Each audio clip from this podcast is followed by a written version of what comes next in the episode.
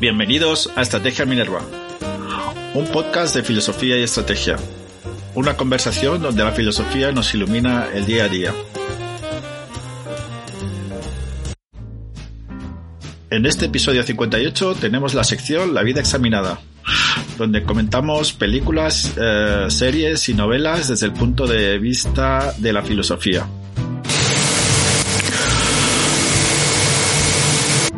Los colaboradores de Estrategia Minerva Podcast somos Guillermo Reyes Pascual. Hola, buenas tardes a todos y todas. Jesús Mora. Hola, muy buenas. Y Oscar Pérez de la Fuente. Podéis ver nuestros perfiles en la sección podcast de la colección de la web coleccionminerva.com.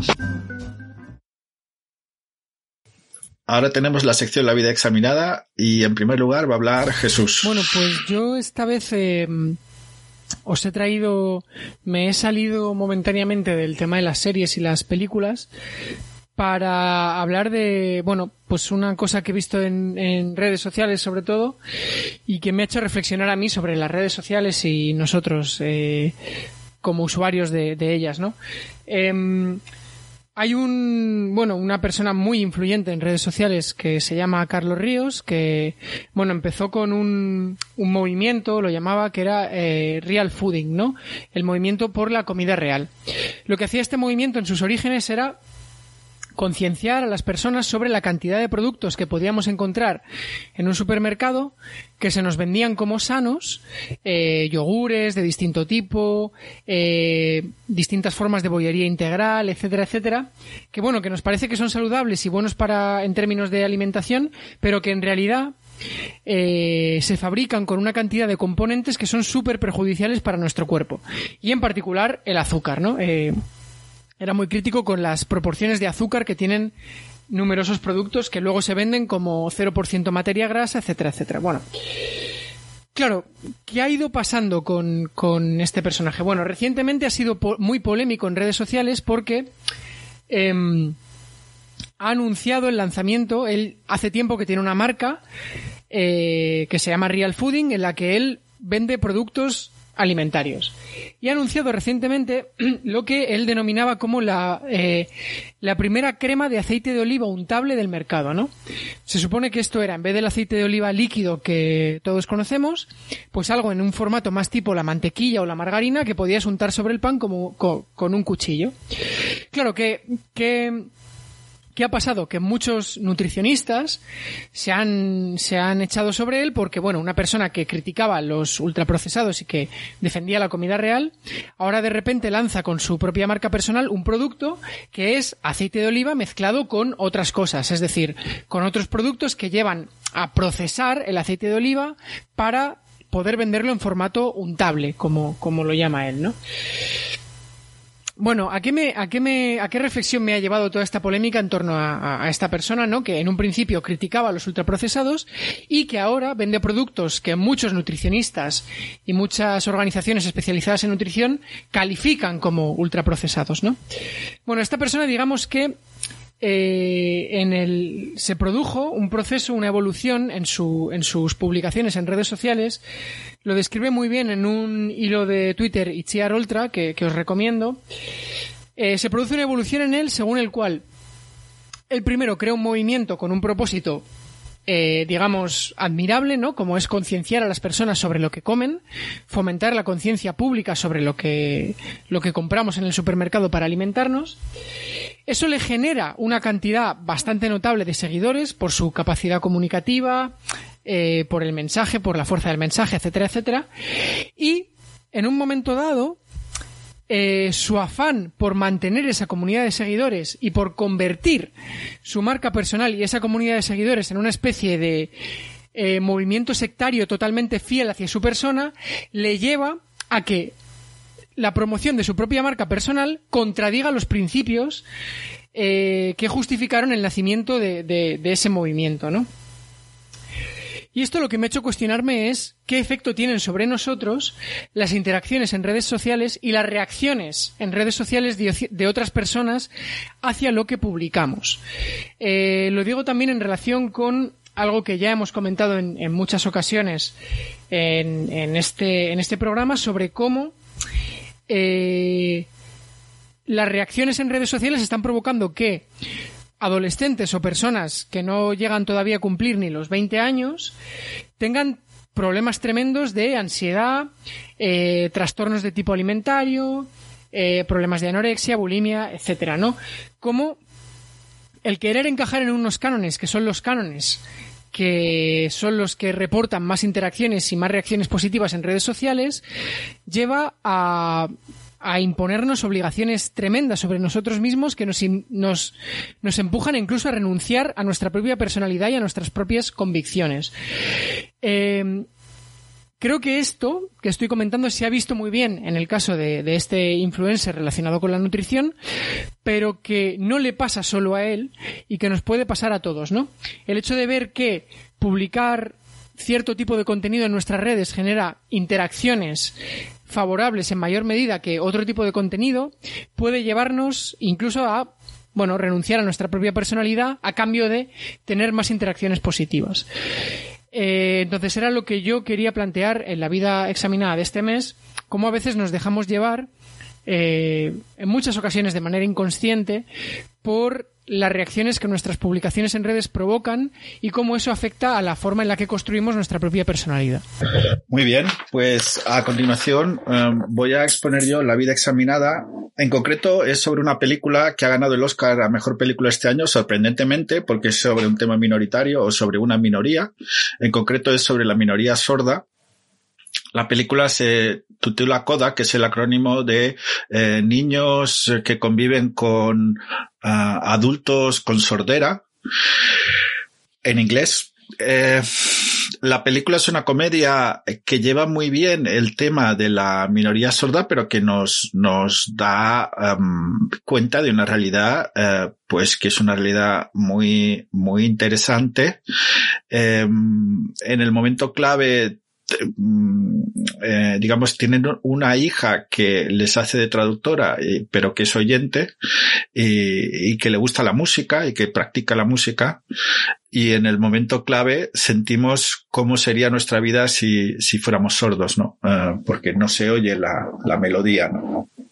en un momento muy determinado de la película. Eh, bueno, todo esto me lleva a reflexionar sobre la minoría sorda. Eh, y eh, sobre la aceptación de la diferencia. Eh, en, en, dos sentidos, ¿no? Um, digamos, hay un enfoque tradicional de la discapacidad, que es el enfoque médico rehabilitador, eh, que tiende a normalizar a las personas y que tiende a, a considerar que se han de rehabilitar uh, las personas que son diferentes. Y en cambio hay un enfoque social un modelo social que considera que es la sociedad la que tiene que adaptarse a que hay personas con diversidad funcional eh, y que lo que hay es que evitar que haya barreras para que personas distintas puedan eh, convivir con nosotros, ¿no? Este es un enfoque habitual de las cuestiones con discapacidad, pero se añade una cuestión distinta con las personas sordas y es que eh, las personas sordas tienen una identidad propia y se reivindican como una minoría cultural y lingüística. Entonces, eh, el enfoque de eh, la discapacidad desde el modelo social pues parece adecuado, pero la cuestión es que la vivencia, la autopercepción y la vivencia de las personas sordas es que son una minoría cultural y lingüística eh, con una serie de características especiales, no son una minoría étnica propiamente, pero tiene características de minoría étnica, algunas características de minoría étnica. Y, eh, por ejemplo, es muy interesante porque eh, una de las, de las, de las características que no cumplen es la continuidad intergeneracional.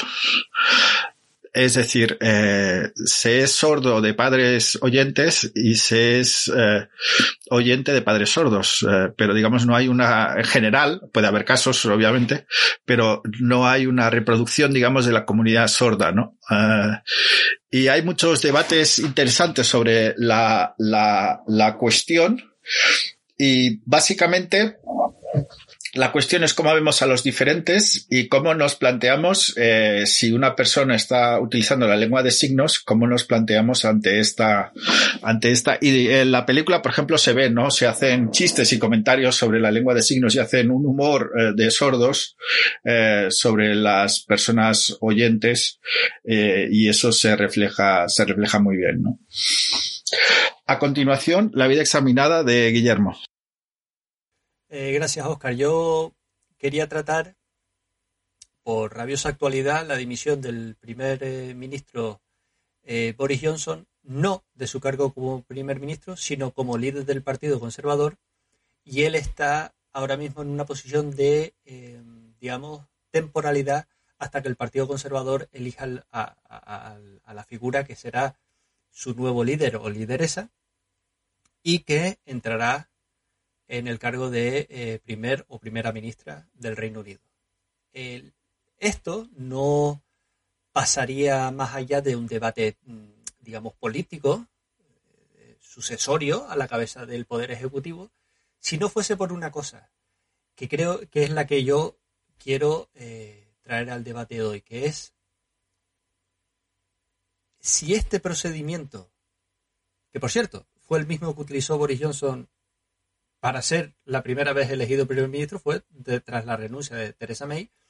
Hubo un cónclave del Partido eh, Conservador, ganó el cónclave y eh, al día siguiente fue nombrado por eh, la reina primer ministro hasta las elecciones de diciembre del 2019. O sea, Boris Johnson accedió al cargo de primer ministro de la misma manera o en la misma situación en la que está él, pero del otro lado de la barrera de los toros, si se me permite la expresión, ¿no?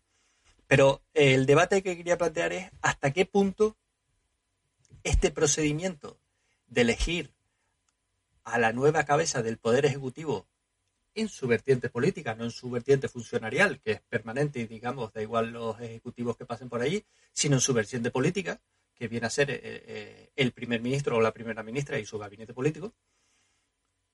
Si algo tan importante como la cabeza del Poder Ejecutivo puede ser designado no ya por una minoría, que es la que iría a votar, porque, o digamos una mayoría que iría a votar, eh, sino por una clara minoría que es, que es concretamente el cónclave del Partido Conservador. Es decir, que el, cónclave del Partido Conservador va a designar a la próxima cabeza del Poder Ejecutivo en el Reino Unido, hasta las próximas elecciones generales. Y mi, y mi pregunta aquí sobre la mesa la pongo es, si esto es legítimo o no es democrático eh, y se debería, digamos, disolver el Parlamento de facto y convocar elecciones, porque claro, si, si, si dimite la cabeza del Ejecutivo, que se es cabeza del Ejecutivo precisamente por tener la confianza de la mayoría parlamentaria, pero es un puesto lo suficientemente importante como para, para plantearse si la cabeza del Ejecutivo, que tiene que tener respaldo del Legislativo, puede ser elegido única y exclusivamente por el cónclave de un partido concreto que es miembro de ese Parlamento y no por el conjunto del electorado. Este es el debate. Bueno, yo, quería empezar, o sea, eh, la, el tema que ha tratado Oscar y la película Coda, que no la he visto, pero me han dado muchas ganas de verla, tal como la, la contabas, ¿no? Eh, recuerdo el, el, famoso caso, ¿no? Que, que mencionaba Sandel y por eso por ahí voy a entrar, ¿no? De una pareja de mujeres sordas que, bueno, que eran lesbianas, querían tener eh, una hija por fecundación in vitro y querían que fuera sorda. Claro, eh, a la hora de tratar a la, a la minoría sorda como una minoría cultural, eh, hay dos elementos que están correlacionados pero que al mismo tiempo son separables, que es el hecho de no disponer de una determinada capacidad física para el habla o la escucha, eh, para percibir sonidos o para emitirlos, y el hecho de utilizar un determinado lenguaje para comunicarse. Yo no sé hasta qué punto em, una persona no sorda que sin embargo es capaz de comunicarse por lenguaje de signos em, puede considerarse parte de la comunidad sorda o si esas diferentes formas de percepción motivadas por el hecho de que no hay capacidad auditiva, son esenciales para entender la experiencia cultural de las personas sordas. No sé, no sé si me explico y tal vez, Oscar, que, tienes el tema más, eh, más presente, me puedas aclarar un poco, porque, claro, una cosa es em, una cosa es el debate sobre si la sociedad debería ser más accesible para las personas en su diversidad, ya sea cultural, ya sea étnica, ya sea funcional. Em, y otra muy distinta es qué consecuencias tiene eso a la hora de, de los tratamientos sanitarios, ¿no? Porque, claro, em, que, que, un padre y una madre, o dos madres o dos padres, decidan que su hijo o su hija va a nacer sin unas determinadas capacidades, es algo que condiciona su vida. Em, entonces, ahí, en esa esfera en la que eh, la cultura y las capacidades físicas, digamos que están entremezcladas, es donde para mí el, debate se hace más interesante y donde los contornos se vuelven más difusos y, cuesta más, ¿no? Como delimitar las categorías claramente. Sí, eh, bueno, eh, el tema es muy amplio, es, muy interesante. Eh, tenemos una ley de la lengua de signos de 2007 en España que tiene, sigue el modelo médico de discapacidad y que define sordo como aquel que tiene más o aplicable, la ley es aplicable o define como persona sorda con discapacidad auditiva aquel que tiene más de un 33%, reconocido un más de un 33% de discapacidad. Ese sería el enfoque médico.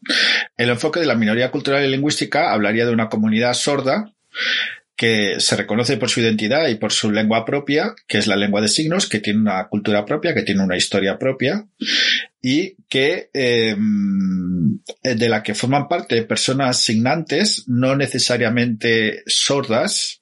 Eh, por ejemplo, aquellos que son traductores o aquellos que son profesores, pueden ser personas signantes y que tengan los dos idiomas. Se tiende a potenciar una educación bilingüe es decir, eh, lo que se llama un futuro abierto, eh, potenciar las, tener las, las posibilidades de pues eh, eh, ser capaz de utilizar la lengua de signos y ser capaz de, expresarte en, en, lenguaje oral, ¿no? Lo que planteas lo que planteas, eh, yo lo planteaba en mi artículo de hace muchos años, ahora lo estoy estudiando para, para otro tema, para un curso que, que voy a dar próximamente o, o en estos días, es, eh, yo lo, lo, lo hago un, un, paralelismo con las restricciones internas y protecciones externas de Kimlicka, pero quizá no es exactamente así. Pero hay dos temas que son, eh, eh, que son eh, que dos preguntas que son clave. ¿Se puede deliberadamente transmitir la sordera? Eso es lo que planteas tú, ¿no? Eh, que es el caso que plantea Sandel, ¿no? Eh, que es el dilema de la minoría sorda. Entonces, sobre eso es curioso porque se han, han hablado Habermas, ha hablado Nozick, ha hablado, ha hablado Sandel, habla, han hablado casi todos los, bueno, grandes filósofos sobre, sobre este tema, grandes filósofos actuales, ¿no? Uno, por ejemplo, habla del supermercado genético, creo que este es Nozick, eh, que podamos elegir que nuestros hijos tengan los genes que nosotros queramos, ¿no? Eh, pero por lo general, eh, eh, la respuesta que se da es que no podemos hacer o no podemos sostener éticamente el mejoramiento genético, es decir, elegir genes para mejorar la especie, pero sí podemos eh, evitar que, se tengan determinadas enfermedades y discapacidades. Pero entonces tenemos un problema, que es una enfermedad y que es una discapacidad. Y si la, y si la sordera es una discapacidad o es una enfermedad o es una minoría lingüística. Y entonces tenemos un problema de, de de, concepto, tenemos un problema de conceptualización, ¿no? Eh, luego hay otro tema que también es muy interesante eh, y es lo de los implantes cocleares, que son unas operaciones que se hacen generalmente a los niños para que puedan oír mejor. Esto desde el punto de vista médico se justifica, pero si nos tomamos en serio que los sordos son una minoría cultural y lingüística, lo que estamos haciendo es evitar que existan personas dentro de esta minoría cultural y lingüística, o sea, evitar que haya un mundo sordo. Y aquí es un gran, un gran dilema también. O sea, se puede deliberar, deliberadamente transmitir la sordera y segundo, se puede deliberadamente eh, prohibir los implantes cocleares. Ese es el otro dilema para la, comunidad sorda. es muy interesante lo que dice eh, el ejemplo que trae Jesús de, de, de, esta pareja de, mujeres que querían eh, que su eh, su hija dijiste creo que hija creo que era hija su hija. Bueno su, su, hija fuese sordo sorda también deliberadamente. Cuidado que porque si, si, si nace siendo sorda bueno pues bueno pues tuvo, tuvo un problema, bueno, eh, que a lo mejor tecnológicamente no se puede solventar o no se puede solventar hasta que nazca, ¿no? Pero bueno, pero es que en este caso es deliberadamente. Mm, yo, no, yo no sé hasta qué punto se podría justificar esta parte, como dice Oscar, del argumento. Es decir, a propósito, hacer que una persona nazca, digamos, eh, con, eh, con, sordera. Después está el debate de si la sordera es una, una discapacidad o no. Eh, atendiendo a la definición clásica, sordera se considera una discapacidad. No sé si la definición clásica se debería adaptar. No, no entro a, valorar si sí o si no, pero eh, no poder oír te, te, limita tus capacidades. Es decir, eh, cruzar una calle empieza a ser una actividad peligrosa por una limitación física. Pues lo mismo si estás en silla de ruedas, cruzar una calle empieza a ser una actividad peligrosa si no se te ponen los medios adecuados para poder cruzar esa calle de forma segura. Es una limitación, ¿verdad? Pero claro, aquí está el debate. Otra, esto eh, hace un link con lo que dice Oscar eh, de, de la minoría sorda se debería definir por la, por, por la sordera o por el ejercicio de una lengua. Porque claro, y la, y la minoría cultural que habla una lengua, por ejemplo, eh, ahora no quiero yo meter la pata, pero eh, el aranés en el Valle de Arán, en Cataluña, eh, el aranés lo habla una minoría muy pequeña, pero no tiene, se considera eh, una minoría lingüística porque habla el aranés, no, porque, no por otra característica. Entonces, la, la, la comunidad, de, digamos, sorda se podría definir no por su condición de sordera, sino por la capacidad de, tener un lenguaje diferente al, al, de la mayoría, que en este caso es el lenguaje de signos. Eh, yo tendría mis reticencias en cuanto a la sordera voluntaria. En cuanto a la operación, digamos, o las técnicas médicas para revertir la sordera, yo me inclinaría por ser favorable. Eso no significa que la minoría eh, sorda desaparezca si definimos la, la, minoría sorda como la capacidad de la lengua de signos, no de la limitación de la sordera. Esto yo, digamos, en mi posición en, el primer debate y en el segundo. Mm, ahí, claro, me, me, surge una cuestión que es, ¿cuáles son las consecuencias de un implante coclear sobre, o sea, si, si es reversible, si puede tener efectos negativos sobre la salud del menor cuando crezca, porque me ha venido a la mente el tema de las variaciones intersexuales, es decir, durante mucho tiempo ha sido habitual eh, y, esto, bueno, eh, lo han denunciado desde el activismo intersexual, ha sido habitual en la propia sanidad pública a personas que nacían con genitales distintos de lo que se espera que sean los genitales de un varón o de una mujer, eh, se les directamente se les reasignaba. ¿Qué, ¿Qué, quiere decir esto? Que se les hacía una pequeña operación en edades muy tempranas o incluso poco después de su nacimiento para convertir algo que no estaba no podía definirse ni como genitales masculinos ni como genitales femeninos, convertirlo en una cosa o en la otra, ¿no? Esto daba lugar a toda una serie de problemas de salud para esas personas y problemas también psicológicos que tenían que ver con la aceptación del, propio cuerpo en la adolescencia y todas estas cosas.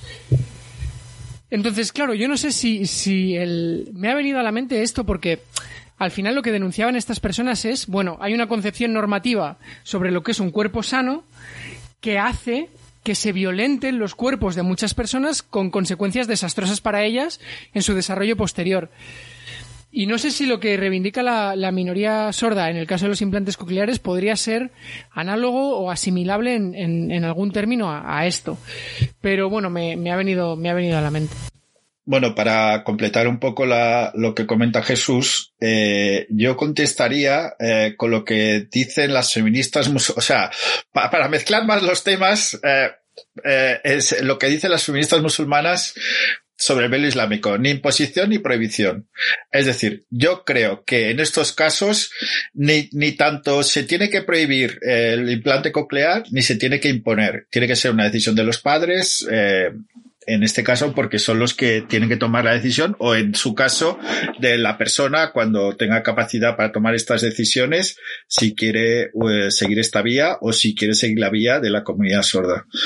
A mí me gusta lo del mestizaje, me gusta lo del bilingüismo. Es decir, me gusta tener el futuro abierto, me gusta tener las posibilidades de la lengua de signos, aprender la lengua de signos y las posibilidades de eh, poder eh, estar en la, en la comunidad oyente y poder estar, digamos, en el mundo sordo, en la eh, comunidad eh, sorda.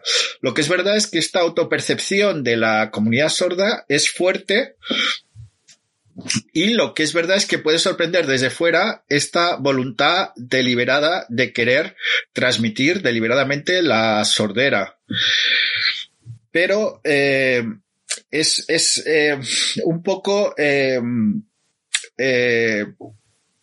es tomarse, digamos, en serio la comunidad eh, cultural o lingüística sin embargo, eh, creo que el argumento del futuro abierto es más fuerte y que no podemos restringir eh, el futuro a ningún ser humano de inicio, eh, naturalmente diciéndole, digamos, que sean sordos. ¿no? Por ejemplo, una de las distinciones entre las personas con discapacidad eh, o el resto de, o, bueno, las personas con discapacidad y las personas sordas es que las personas sordas sí que quieren que sus hijos sean sordos, en cambio las personas con discapacidad en general no quieren que sus hijos tengan esa discapacidad, ¿no? Entonces, eh, bueno, este es una... Eh, voy a comentar las dos noticias porque me parecen muy interesantes. Eh, la noticia que ha comentado Jesús, yo voy a resumir con una serie, con una serie, una cita y, con dos citas, ¿no? Eh, la serie es We Crash, ¿no? Que es una serie de Apple TV sobre un, sobre el capitalismo.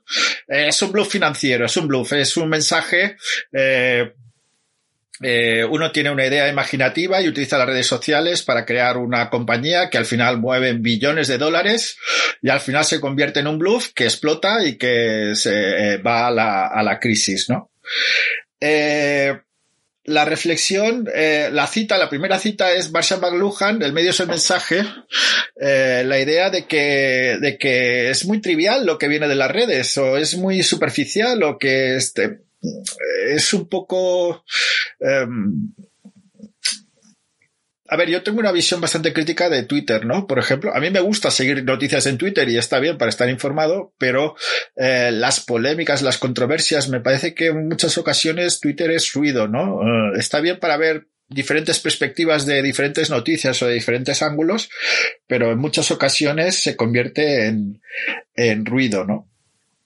Y yo lo que apelaría es a los valores de fondo. O sea, si uno tiene una iniciativa buena, si uno tiene una cosa buena, si uno tiene algo que aportar a la sociedad, pues que no se quede en la superficie, que no se quede en, vender bluffs, sino que, que tenga valores de fondo, lo que, lo que apelaría a los clásicos, apelaría a la filosofía, a los, a los, a estar bien con uno mismo, ¿no? A, a a valores que estaban en, los estoicos o en los epicúreos o en, o en, o en o, es decir, que se vaya al fondo de las cosas y no se quede en la superficie, ¿no? Si uno eh, critica un producto, se hace famoso y vende ese producto, acaba vendiendo ese producto, eh, pues eso mm, es um, obviamente tiene, tiene un juicio negativo, ¿no? Y la, la otra cita eh, es la de Eco.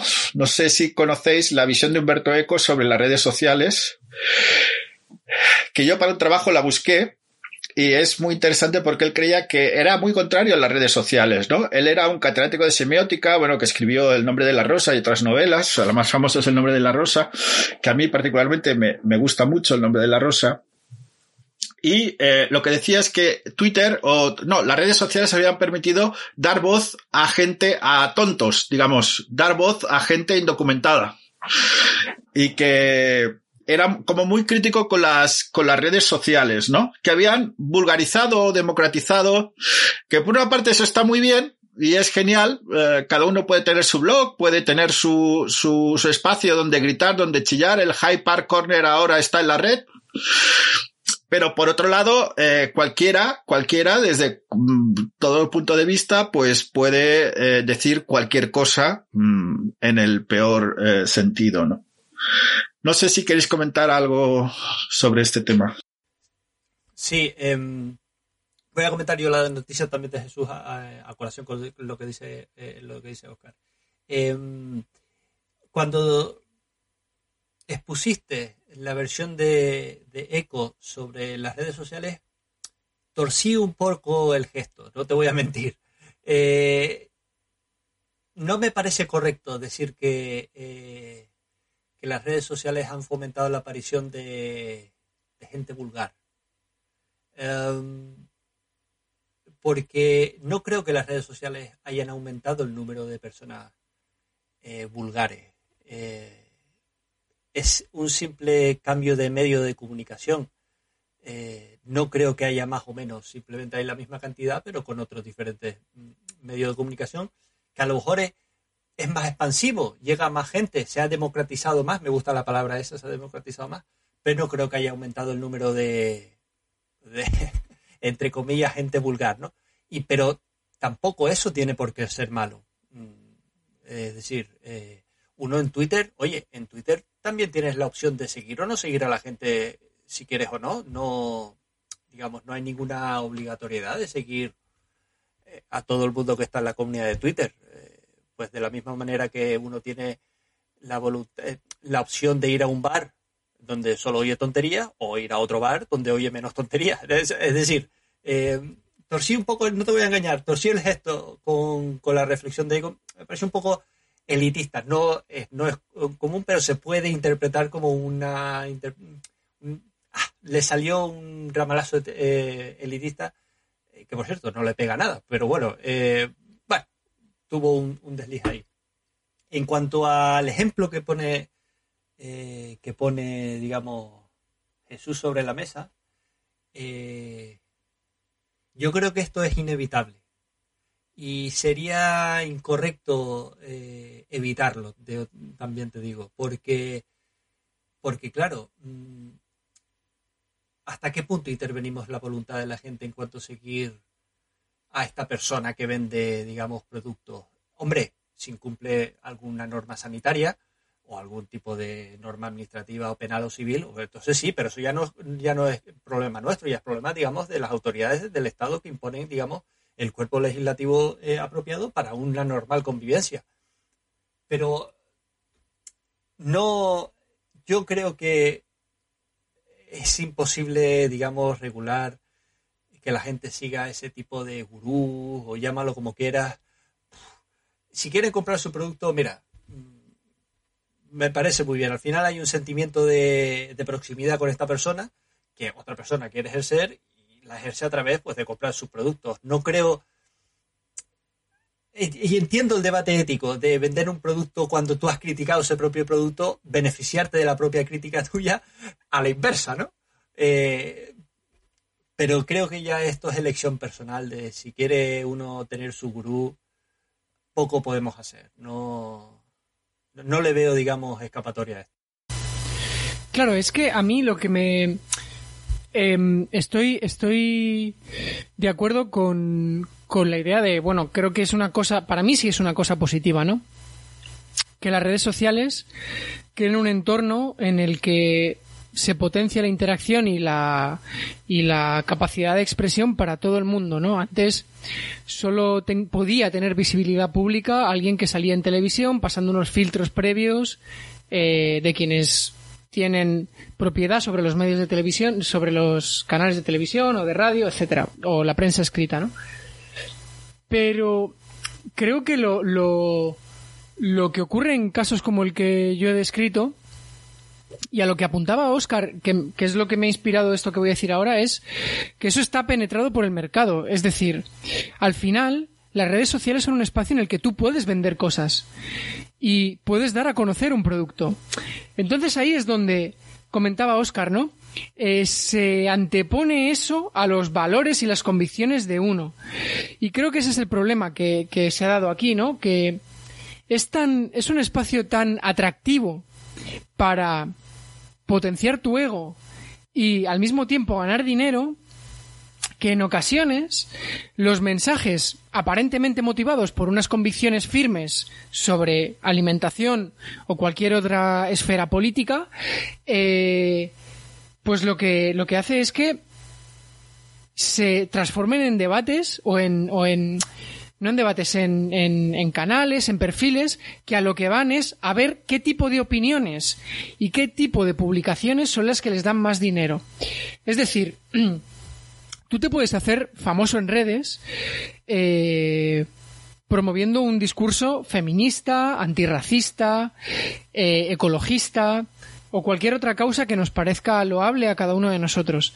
Pero también esa posibilidad te concede la posibilidad de mercantilizar ese mensaje para ganar dinero con él. Y para mí eso es lo que, no sé, difumina las fronteras y, crea esas consecuencias peligrosas. Quería comentar yo algo sobre, sobre lo que planteaba Guillermo, ¿no? De, eh, ya, que, ya que tú vives allí y lo vives de cerca, pensando en la dimisión de, de Boris Johnson, eh, y en, bueno, que una vez más será el cónclave del Partido Conservador el que eh, tenga que decidir quién es el primer ministro. Claro, yo veo a ese cónclave del Partido Conservador eh, un poco volviendo a intentar enmendar lo que lo que destruyó con el Brexit. Es decir, hay una hay una discontinuidad en el poder y en los mandatos de los primeros ministros británicos muy notable desde el referéndum del Brexit. Es el tercer primer ministro que lo deja. Primero fue Cameron cuando salió sí en el referéndum del Brexit. Después fue su sucesora Theresa May y ahora ha sido Boris Johnson, ¿no? Es decir, ¿qué será lo siguiente? No, no. Parece que no hay una salida de estabilidad después del Brexit. ¿No? Algo que pareció por parte de quienes lo impulsaron, entre ellos Boris Johnson, parecía que era la solución definitiva a los problemas de la sociedad británica, sin embargo ha creado un panorama de inestabilidad política muy notable y con pocos precedentes en las décadas anteriores. Entonces, no sé, me, me, me genera esa, esa inquietud, ¿no? Eh, saber cómo puede volver a coserse una sociedad después de aquello. Después de ese referéndum que, que, que, bueno, que dividió a la sociedad en dos y que todavía hoy sigue trayendo cola ese resultado. Sí, eh, ahora que dices lo de, lo de las sociedades divididas, no es un hecho tan... Si uno analiza, digamos, Europa, y el mundo norteamericano, incluyendo Canadá, eh, uno puede ver una tendencia a la división en las sociedades. Yo creo que las sociedades están más divididas casi una década. Eh, hemos hablado aquí de la sentencia del aborto en, Estados Unidos. Eso literalmente ha partido a la mitad eh, a la población norteamericana. No solo a la mitad a la población norteamericana, sino que ha eh, digamos, incrementado la diferencia entre mundo urbano y mundo rural, que cuidado, que la gente eh, no ve este, esta división y va a ser importante en las próximas elecciones, la división entre mundo rural y mundo urbano.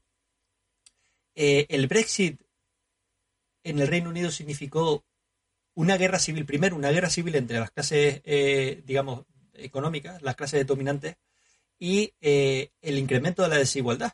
¿Por qué? Aquí tenemos, bueno, como en toda Europa, tenemos una inflación altísima, eh, los sueldos literalmente están congelados y entonces la desigualdad está aumentando. Y a, la vez, y a la misma vez tienes esa guerra civil que provoca inestabilidad, no es lo mejor para el periodo de crisis, eh, dentro del Partido Conservador que ha estado dando tumbos literalmente desde, desde que Cameron, en un ejercicio que, por cierto, yo creo que hay que romper una lanza a favor de Cameron en el, que, en el sentido de que el Brexit, él quiso hacer un ejercicio democrático. Es verdad que no se esperaba el resultado, pero quiso hacer un ejercicio democrático, también es cierto que una vez ganó el sí, no se le ha visto más el pelo. Es decir, tampoco ha, dado, digamos, explicaciones por aquello, pero bueno, eh, pero sí que se ve una división, hablando ya de debate más profundo, una división en muchas sociedades occidentales. Eh, en España lo estamos viendo también. Vox está tensionando eh, el discurso en, digamos, líneas divisorias claras que dividen a la población a la mitad. Em, y creo que es un fenómeno al cual nos vamos a tener que enfrentar en la próxima década, década y media. Eh, y espero que el panorama no sea tan oscuro como el que nos podemos imaginar con sociedades divididas, que solo hace falta abrir un libro de historia y saber que lo más probable en una, en una sociedad dividida es algún tipo de conflicto. Esperemos que el futuro no sea. A mí el caso de Boris Johnson me, me da que reflexionar sobre la rendición de cuentas y, cómo, cómo se, se juzgan estas cosas en diferentes países, ¿no? el caso de las fiestas en la época del Brexit, en la época del, perdón, en la época de la pandemia, eh, pues eh, me parecen eh, un beneficio privado de la ostentación de un cargo público eh, que no se justificaría, puesto que el resto de la población pues no podía, no podía tener esa situación de, de, de disfrutar de esas fiestas, ¿no? Con lo cual, desde el punto de vista de la rendición de cuentas, no se explica por qué los gobernantes eh, disfrutaban, digamos, de ese beneficio privado de organizar fiestas en, en, la residencia oficial del primer ministro y que repetidamente se ha demostrado que una y otra vez, pues el primer ministro acudía y se, se hacían eh, las fiestas. A ver, no es una cosa, digamos, conservadora eh, de decir porque es que el problema es que todo el mundo estaba en pandemia y estaba confinado. Esa es la cuestión. Es que eh, exigían un comportamiento a los demás que no tenían ellos y, y disfrutaban de, eh, eh, de uno un beneficio privado por la ostentación de un cargo público, ¿no? El, el elemento determinante ha sido eh, la culpa ineligiendo invigilando, puesto que una persona ha sido acusada de un, de un delito sexual. Eh, Em, em, y él lo conocía y le, le, apoyó. Esto me recuerda el, el eh, hay una serie en Netflix que, que, trata de también de un diputado conservador que eh, eh, no recuerdo ahora el título, pero es muy muy muy conocida sobre también acusado de de, de una de un de, este tipo de delitos. La, la, cosa es, es una cuestión de, de responsabilidad y de rendición de, de cuentas y de ejercicio del poder. Otro caso que tuvo Boris Johnson es cuando hizo unas reformas y en su, en su apartamento de Downing Street y fueron sufragadas por eh, patrocinios privados que nos explicaron, ¿no? Todo esto salió a la luz pública, todo esto ha sido debates públicos, todo esto ha sido debates sobre la rendición de cuentas. A mí me parece que estos debates sobre la rendición de cuentas son ejemplares y está muy bien que los gobernantes pues tengan este juicio, eh, este escrutinio por parte de la sociedad y por parte de los medios de comunicación. Por ejemplo, la BBC creo que tiene un tratamiento bastante imparcial y bastante um, sobre estos temas. Y eh, lo único que, eh, apuntando a la pregunta que hacía Guillermo, y para llevarle un poco la contraria, y así seguimos con nuestras controversias, también me parece positivo que una mayoría parlamentaria decide quién es su nuevo líder. No hace falta consultar de nuevo las elecciones aunque eh, sí que es verdad eh, que eh, ha sido tan ha sido toda la acción de gobierno se han visto tan involucradas en estas cuestiones como el Partygate y todo este tipo de cuestiones que eh, puede ser que sea el momento de, de nuevas elecciones. O el momento político reclama nuevas elecciones creo yo. Pero eh, en principio que haya que la mayoría decida un nuevo líder hasta la convocatoria formal de las elecciones es bueno por la por la estabilidad. Voy a citar otra serie, The Crown, eh, donde se ven las coponendas de la reina y de, y de los primeros ministros. Se, se va a nombrar un, un, un ministro o un primer ministro eh, supongo que pensando en estas elecciones, si se le va a dejar un año o algo así, eh, y si la, la presión es muy alta, pues se convocarán elecciones. He de decir que el sistema parlamentario británico es distinto del sistema español. Eh, y que los diputados, han sido los diputados conservadores los que han llevado a este final. Ya han sido los ministros conservadores que han, que han dimitido los que han llevado a este final. Y que esto sería un poco impensable o más impensable en el sistema español, ¿no? Donde la conexión entre el gobierno y la mayoría parlamentaria es más estrecha. Bueno, al final, al final ambos, ambos, ambos sistemas son democracias parlamentarias. Es decir, eh, el órgano donde recae la soberanía final, digamos, el órgano final es el legislativo. El ejecutivo, sin respaldo del legislativo, primero no se puede elegir. Eso es así. Mm, tiene que tener la confianza en ambos países de la Cámara. Pero pero claro, el problema, yo estoy de acuerdo contigo, Oscar, en el sentido de que si renuncia la cabeza del Poder Ejecutivo, eh, es el Parlamento el responsable que, eh, de elegirlo. Yo no digo que convocar unas elecciones sea democrático y lo demás no, sino que lo que aquí tendría mi duda es en el cónclave. No digo que el Parlamento elija la nueva cabeza, sino que no es el Parlamento, es el cónclave algo todavía más reducido que el Parlamento. Em, eso es lo que me escama a mí. No, no digo que si renuncia el primer ministro, que tenga la, próxima persona que tenga confianza en el Parlamento, no sea democrático, al contrario. Yo eso sí lo vería. Pero es. Y el cónclave. Es un siguiente, un siguiente núcleo un poco más reducido. Pero entonces lo que estás diciendo es que el funcionamiento del Partido Conservador no es democrático y que elige sus líderes por, por métodos que no serían democráticos. Eso es un poco lo que estás diciendo. En comparación con los partidos conservadores españoles, el conservador eh, británico es bastante democrático. En, comparación, ¿eh? En comparación. Allí hay una votación con bastantes candidatos, hacen una especie, entre comillas, de playoff y al final quedan los últimos dos, pero, pero que es más democrático que el conservador español, eso es eh, pues hasta aquí el episodio 58 de Estrategia Minerva Podcast. Visite la web estrategiaminerva.com para seguir las entradas del blog y la web coleccionminerva.com para seguir las noticias y el podcast. Síganos en los canales de Estrategia Minerva de Facebook, Twitter, Instagram y LinkedIn. Bienvenidos a Estrategia Minerva un podcast de filosofía y estrategia. Una conversación donde la filosofía nos ilumina el día a día.